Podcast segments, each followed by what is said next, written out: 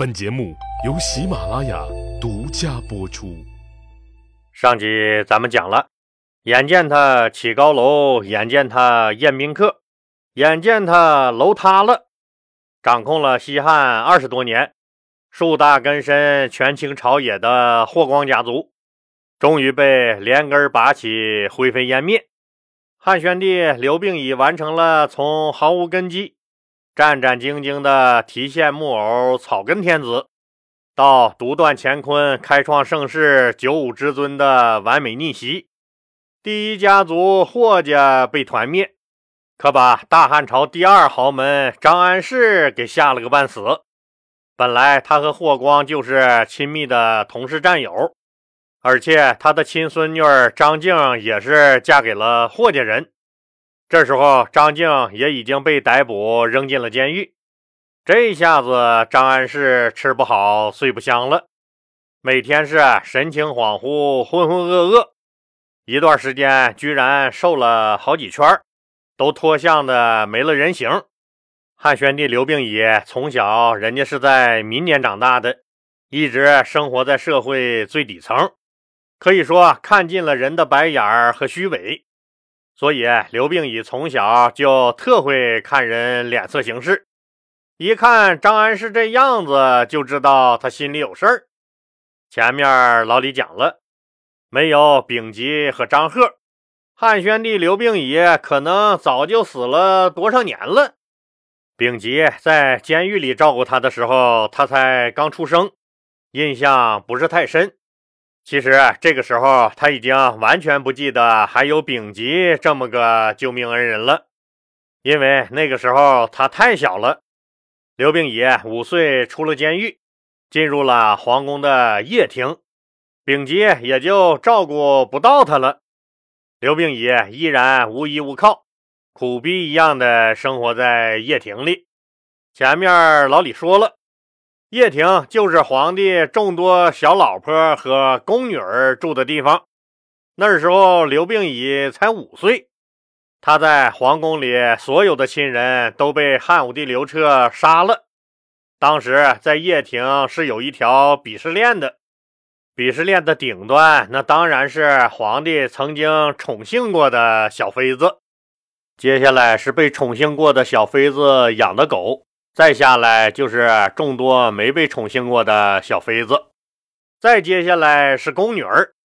鄙视链的最后一环是无依无靠、冻得哆哆嗦嗦、流着清鼻涕的罪犯家属。五岁的刘病已，其实那时候他就是个人人厌恶的小崽子。幸亏叶廷令张贺照顾他，不但让他吃饱穿暖。还亲自教他读书，稍微长大一点以后，还给他钱让他出门转转祖国的大好河山，增长一下他自己的见识，甚至给他娶了媳妇儿许平君。这样的大恩大德，刘病已怎么能忘？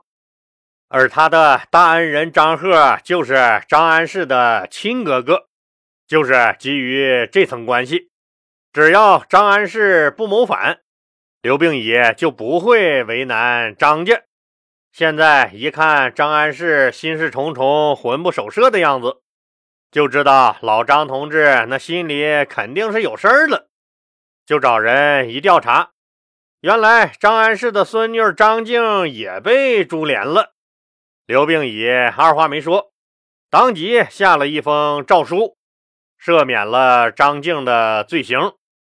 虽然霍光家族犯了谋逆的大罪，但是刘病已对霍光也还算是有感情的，并没有因为霍家谋反而绝了霍光的坟，依旧让他陪葬在汉武帝刘彻老刘头的茂陵。在和霍家的斗争中，汉昭帝刘弗陵失败了，昌邑王汉废帝刘贺失败了。而没根没基的刘病已却成功了，为啥呀？刘病已从小生活坎坷，一出生就蹲监狱，五岁才从监狱被放出来，又被扔到了掖庭散养，后来又几经辗转，回到了他祖母史良娣娘家生活，天天生活在人家的屋檐下，可谓是看尽了人间的白眼儿和鄙视。这样凄惨而又波折的童年经历，必然养成了刘病已善于察言观色、精于人情世故的超常能力，所以他特别会揣摩别人的心思。他第一次见到霍光时，有着丰富生活阅历的他，就知道霍光这位爷是自己惹不起的。自己刚刚即位，势单力薄，仅凭着一个皇帝的称号，那是不能和羽翼丰满的霍光相抗衡的。只有保持最大的克制，逐渐发展自己的势力，寻求有利时机，才能夺回属于自己的最高统治权。所以自己必须要低调再低调。对他刘病已来说，隐忍那是必须的。狐狸修炼千年都能练成精，石头被晒得足够久都能蹦出个猴来。如果自己忍耐的足够长久，一定能熬死霍光。刘病已之前私下里经常让信得过的史官给他讲大汉朝的历史。在史官对吕雉家族的讲述中，刘病已就明白了一个道理：当年周勃、陈平等人就是熬死了吕雉，才搞倒了吕家的。所以他的目标很明确，装孙子，一直装孙子，直到熬死霍光。现在终于熬死了霍光，扳倒了霍家那堆棒槌，刘病已长出了一口气。自己终于可以真正的当家做主了，真正的可以按照自己的想法治理国家了。霍家的谋反刚刚被平定一个月以后，也就是公元前六六年的九月份，汉宣帝刘病已就下诏降低了以前很贵的食盐的价格。食盐就是咱们平时炒菜做饭时必须要放的那个东西。做饭没啥都行，就是没这个它不行。为啥降这个食盐的价格啊？这还用问吗？每个人每顿饭都得吃盐，盐是所有人都离不开的必需品。可以说，盐的价格高低关系到老百姓的生活质量和幸福指数，而盐又是国家专卖的东西。所以，降低盐价可以减轻老百姓的生活负担。刘病已，刘皇帝接着颁布命令，他说：“现在在我们国家中，还有一些老百姓的生活是很苦的，所以他从自己做起，同时也要求底下各诸侯国的王室成员，把他们长期不怎么使用。”或者使用频率不高的皇家池塘和皇家园林借给贫苦老百姓，让这些老百姓种地养鱼，从事生产活动。还规定，底下各郡国的王宫和休闲娱乐用的楼堂馆所一律不得重新装修。省下钱来干啥？用处多了。各地方要把之前在你们那儿生活不下去而流落到全国各地、无家可归的流民安顿好，只要他们肯回来，官府就要借给他们土地、粮食和种子，并在一段时间内免除他们的财产税和徭役。这是干啥？刘病已当年受过很多的苦。他最知道底层老百姓生活的艰辛、无奈和不容易。他这就是给最贫苦的老百姓一条活路、一个希望。刘病已，刘皇帝还下诏废除了残酷的守逆连坐法。连坐这个制度比较残酷啊。刘病已就是这个制度的受害者。当年他的爷爷太子刘据被逼得谋反。结果，他的爷爷奶奶、老爸老妈，还有家族里的所有人都被砍了头。这些人都是坏人吗？当然不是。这就是一人犯罪，全家遭殃。甚至于整个家族都跟着倒霉，都跟着受牵连。谁管你是道德模范，还是扶老奶奶过马路、下河救人的标兵，或者是三道杠，是五讲四美三热爱的典型，通通都不好使。只要你家族里有人犯了大罪，你们一律都得跟着砍头。这残忍不残忍？所以，为了避免无辜的人受到牵连。刘病已，刘皇帝规定，犯罪不再牵连到家人，一人做事儿让他一人担。这个连坐制是战国时期商鞅变法的时候，为了巩固君主统治而颁布的。连坐从字面的含义上来看，就是指人因与犯罪者有着某种关系而受牵连入罪。是不是感觉自己没犯罪而被牵连了，很冤枉？所以汉宣帝刘病已废除了守逆连坐法。接着，他开始下大力气整顿官员。刘病已刘皇帝早年在民间的生活经历，让他深知民间疾苦，并深刻认识到。吏治的好坏将直接关系到百姓的生存发展、安居乐业和社会的和谐稳定。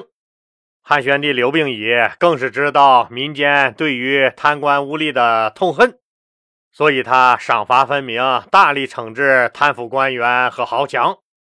一些原来地位很高的贪污腐败的官员都相继被诛杀。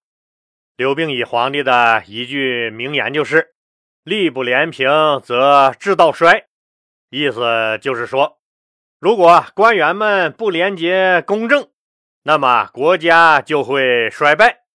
这句话把做官和国家的命运联系在了一起，这个道理就很深刻了吧？刘皇帝认为，领导干部带头廉洁公正，那么身边的人自然会规规矩矩、按章办事儿。反之，领导干部如果不廉洁、处事不公正，就会造成很多人不遵规守纪、动歪脑筋、走捷径，从而带坏社会风气。那个时候有这么高的觉悟，可以说汉宣帝刘病已确实是个不可多得的清醒之人。基于以上的思想，汉宣帝刘病已彻底把之前的什么领尚书事。这个他和官员之间的中间环节废掉，凡是大臣上奏的奏章都要直接呈给他看，任何人、任何部门不得随意扣留大臣们的奏章。他还纠正了汉武帝刘彻老刘头当年为了不受制约而单独设立的内朝这个决策小圈子，从而完全架空丞相的做法。他恢复了汉朝初年丞相既有职位又有实权的体制，让丞相充分发挥自己的作用。由于刘病已从出生就开始蹲监狱，所以他对冤狱那肯定是深恶痛绝的。他提出了要坚决废除苛刻繁琐严厉的法律，治理冤狱，减宽刑罚，引导老百姓向善。他甚至亲自参加一些案件的审理，以保证公正严明。为从制度上保证执法的严肃性和公正性，刘病已还增加了官员，专门掌管刑狱的评审和复核，并设置了治狱使这么个官职，以审核廷尉对罪犯的量刑是否适当。对于地方官吏的选拔、任用和考核，刘病已刘皇帝认为，如果地方的官员在地方上待不了几天就调走了，或者纯粹就是抱着去地方捞政绩、混资历的想法，那他的心思根本不在地方上，也根本没有好好经营地方的想法。反正自己混上两年就走了。瞎操那么多心干啥呀？这两年能保证别犯错就行了呗。针对这样的懒政、庸政、怠政不作为的行为，刘病已对中央各部门的主要领导和地方上的高级官员轻易不调动。你去了那儿，就给我长期待在那儿，别想一拍屁股就走人。所以你必须操心你的部门和你所领导管辖地区的长期规划和发展。老百姓知道你将长时期在本地工作，有些事儿也就不敢欺瞒你了。可能您有疑问了，这不对呀，老李，人家在地方上干得好。或者那确实是有能力这样做，不是堵了人家上升的通道了吗？那可不是啊！您觉得刘病已刘皇帝那像个大傻子吗？人家的意思是有功劳或者优异表现应该升迁的，也不轻易提升调动，而是另外在物质和精神两方面对他们进行褒奖。至于具体怎么个褒奖法，汉宣帝刘病已还采取了哪些有利于国家稳定和老百姓安居乐业的措施？咱们呢下集接着说。现在喜马拉雅推出了给专辑投月票的活动，当然是免费的。兄弟姐妹们，记得把您手里的月票投给老李的这个专辑啊。月票多少就显示节目的受欢迎程度。老李还希望有条件的听友能加入老李的新米团，现在加入还是有优惠的，可能过一阵儿优惠要取消，因为苹果手机系统是个独立系统，所以苹果手机如果按月购买老李的新米团，享受不到连续包月的最优惠政策。老李建议用苹果手机的听友直接购买包年服务，那个是最优惠的价格，能给您省下不少的钱。谢谢各位听友的支持。